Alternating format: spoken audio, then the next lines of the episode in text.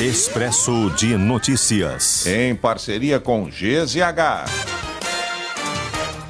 Pedágios da Freeway BR-101 e BR-386 já estão 5,1% mais baratos. Redução é inédita e vale por um ano. Com isso, os automóveis que cruzarem pelas sete praças de cobrança vão pagar R$ 5,50. Já o custo das motos será de R$ 2,75. O principal motivo da redução é o fim do pagamento das compensações que a concessionária vinha recebendo em função da pandemia.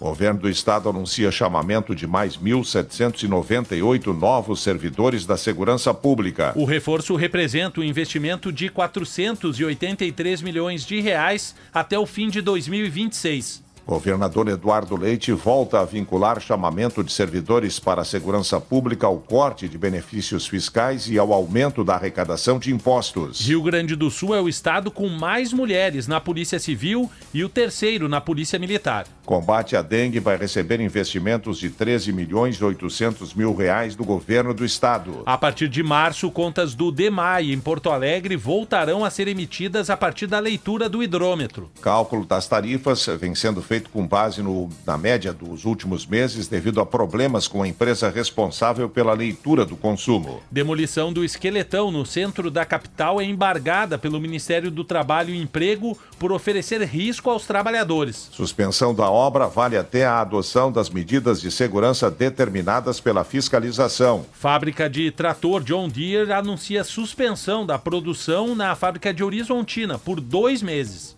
Sindicato negocia interrupção temporária no contrato dos trabalhadores para manter empregos e evitar cerca de 300 demissões. Primeiras casas para moradores atingidos pelas enchentes no Vale do Taquari serão entregues em março nos municípios de Roca Salles e Arroio do Meio.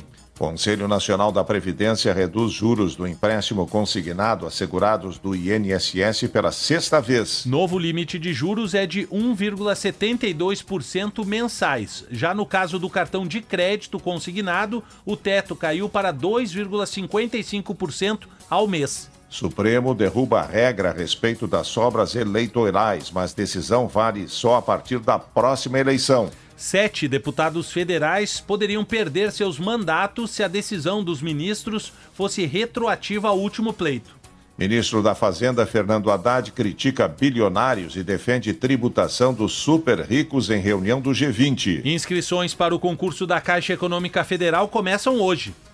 Mais de 400 voos com destino ou origem na Argentina foram cancelados ontem por uma greve de 24 horas de funcionários dos aeroportos do país. Adolescente de 12 anos é morto a tiros dentro de uma casa em Garibaldi, na Serra causas do ataque estão sendo apuradas. Ninguém foi preso até agora. Ataque a tiros deixa duas pessoas mortas no bairro Restinga, na zona sul da capital. As vítimas foram um homem de 33 anos e uma mulher de 26. As identidades não foram divulgadas. A polícia investiga as causas do crime e faz buscas aos atiradores. Presidente dos Estados Unidos, Joe Biden, alerta que Israel pode perder apoio internacional se continuar com ofensiva em Gaza.